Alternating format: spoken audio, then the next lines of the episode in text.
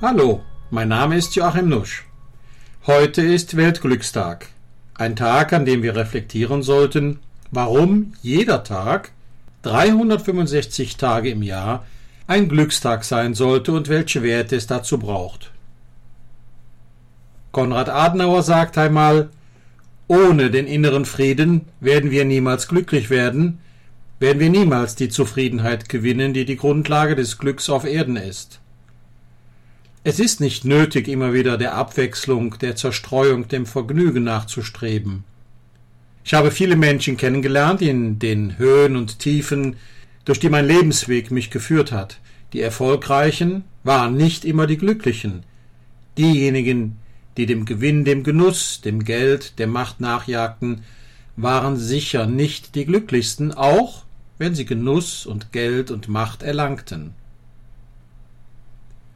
Moschus ist das getrocknete, pulverförmige und stark riechende Sekret ein Duftstoff aus dem haarigen Moschusbeutel vom männlichen Moosschustier. Es wird in der Parfümindustrie benutzt. Es ist ein wertvolles, extrem wohlriechendes Balsam, was von Ausscheidung des Nabels eines Moschustiers gewonnen wird. Der Moschushirsch ist ein Bewohner der höchsten Erhebungen des Himalayas in Indien. Die bevorzugte Höhe ihres Lebensbereichs liegt bei 2500 bis 4800 Metern. Im Himalaya liegt die Baumgrenze bei ca. 4400 Metern, in den Alpen zwischen 1800 und 2500 Metern. Ab einem gewissen Alter scheidet der Moschushirsch für ihn unbemerkt den betäubenden und extrem aromatischen Geruch von Moschus aus seinem Nabel aus.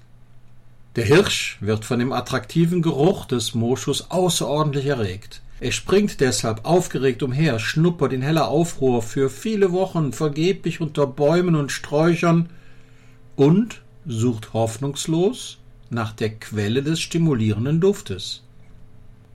Schließlich wird er aggressiv, blind wütend und sehr missmutig, da er nicht in der Lage ist, die Quelle des Moschusaromas zu finden.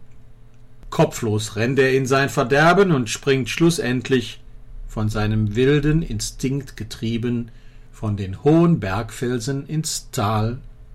Dort verendet er, auf seiner vergeblichen Suche die Quelle des seltenen Duftes zu finden. Ein indischer Dichter und Lyriker schrieb dazu einen Text.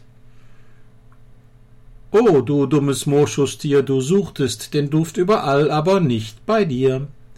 Deshalb konntest du es nicht finden. Hättest du mit deiner Nase nur deinen Nabel berührt, hättest du den geschätzten Moschus gefunden und wärst vor dem sicheren Tod unten auf den Felsen gerettet worden. Wir können vermuten, dass die meisten Menschen wie der Moschushirsch handeln. Während sie älter werden, suchen sie immer das duftende und verzaubernde Glück. Mit der Zeit werden sie zum Dopamin-Junkie, jenem unbeständigen Glückshormon, was unser Gehirn bei kurzer Freude und Erregung ausschüttet. Sie suchen unentwegt und überall außerhalb von sich selbst, im Spiel, beim Sport, Bungee-Jumping, TV-Thriller, materieller Konsum, menschliche Liebe und auf dem rutschigen Weg des Reichtums kommen sie an die Grenzen ihrer Kräfte. Sie werden von Stress, Traumata, psycho-emotionalen Störungen, gesundheitlichen Schwächen, Burnout oder sozialen Krisen aus der Bahn geworfen. Sie springen förmlich wie der Moschushirsch von der Klippe hoher Erwartungen und unerfüllter Hoffnung auf die Felsen der Desillusionierung. Sie finden nicht, wonach sie suchen. Sie erkennen nicht, dass das wahre Glück in den geheimen Tiefen ihrer Seele verborgen liegt wenn sie doch nur ihren Geist nach innen wenden würden, die feineren Ebenen der Existenz überschreiten würden, sich der transzendenten, unendlichen Ebene des Lebens zuwenden würden, würden sie die Quelle des wahren, dauerhaften Glücks finden. Direkt im inneren Bereich der Stille, die tief in uns und unserer eigenen Seele existiert, jenseits der Quelle unseres Denkens. Sei kein Dummkopf wie der Moschushirsch. Verliert euch nicht, er leidet nicht das gleiche Schicksal wie dieser Moschushirsch durch seine trügerische Suche nach dem äußeren Glück.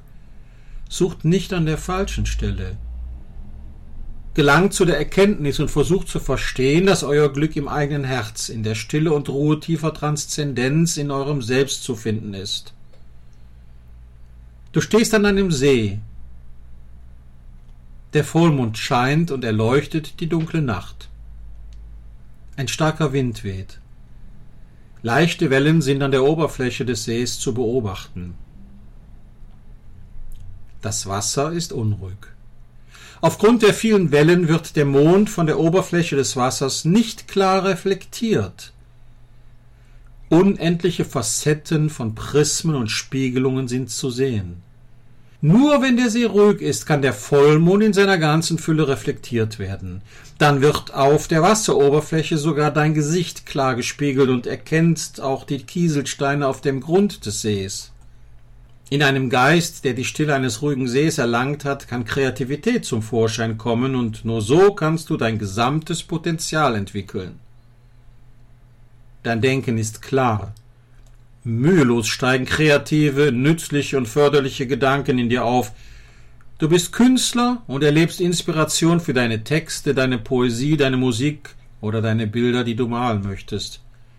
Du findest Lösungen, die vorher verborgen in deinem Inneren lagen. Du erhältst Antworten auf deine Fragen zur Architektur, Wirtschaft, Theologie, Pädagogik, Politik und Philosophie. Zu denken heißt manchmal auch, sich zu irren, der Dschungel der Fantasie unseres Verstandes kann uns oft in undurchdringliches Dickicht führen. Deshalb ist das Wahre oft nicht direkt erkennbar. So lohnt es sich manchmal in Stille das eigene Denken konstruktiv und mit Abstand zu hinterfragen, auch kritisch zu sein, quer zu denken. Es gibt kein rechtes Denken, nur die Wahrhaftigkeit der Stille der Ebene des Herzens und der Quelle des Denkens. Das Wahre ist oft kaum erkennbar und zeigt sich in Respekt, Achtung, Mitmenschlichkeit, Mitgefühl, Gewaltlosigkeit, Dialogbereitschaft, menschliche Wärme, im Zuhören und Lernen und ist in der inneren Form wie eine Oase des Herzens, die von der Karawane des Denkens nie erreicht wird. Wenn nachts der Himmel klar und unbedeckt ist, können wir die Sterne hell und fassbar erkennen. Wenn die Sonne am Morgenhimmel aufgeht und die Dunkelheit vertreibt, verblassen die Sterne und sind nicht mehr zu sehen. Können wir deshalb behaupten, es gebe keine Sterne? Wenn wir in Sorge sind, Probleme und Kampf im Leben erfahren, du in Momenten der Angst deine innere Mitte verlierst, dann können wir nicht sagen, es gebe keine Stille.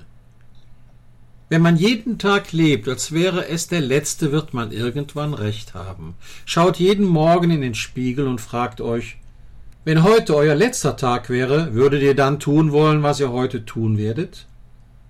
Laut Erkenntnissen der Neurobiologie weiß man heute, warum das mit den Vorsätzen nicht immer klappt. Jede Abweichung vom Plan, vom Gewohnten muss zunächst von unserem Gehirn abgesegnet werden.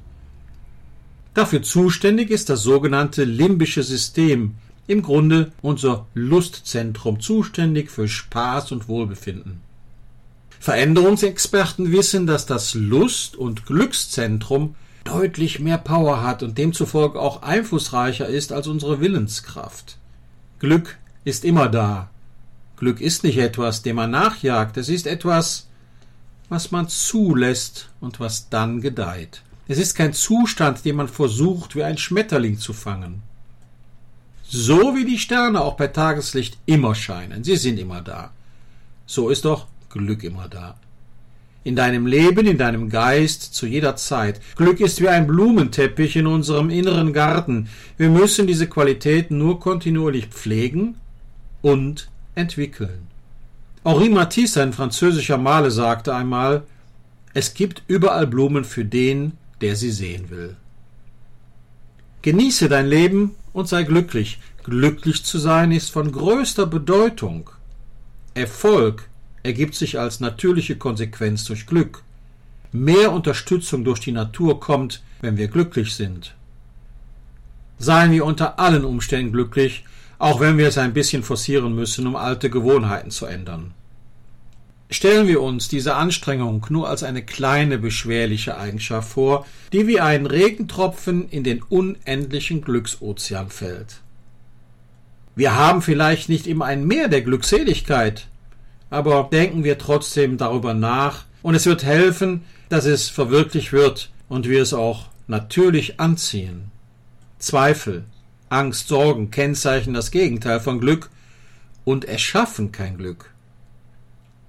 Sei glücklich, gesund und lass all diese Kraft und Liebe durch dein Herz fließen. Ich wünsche glückliche Tage und ein glückliches Leben. Ihr Joachim Nusch.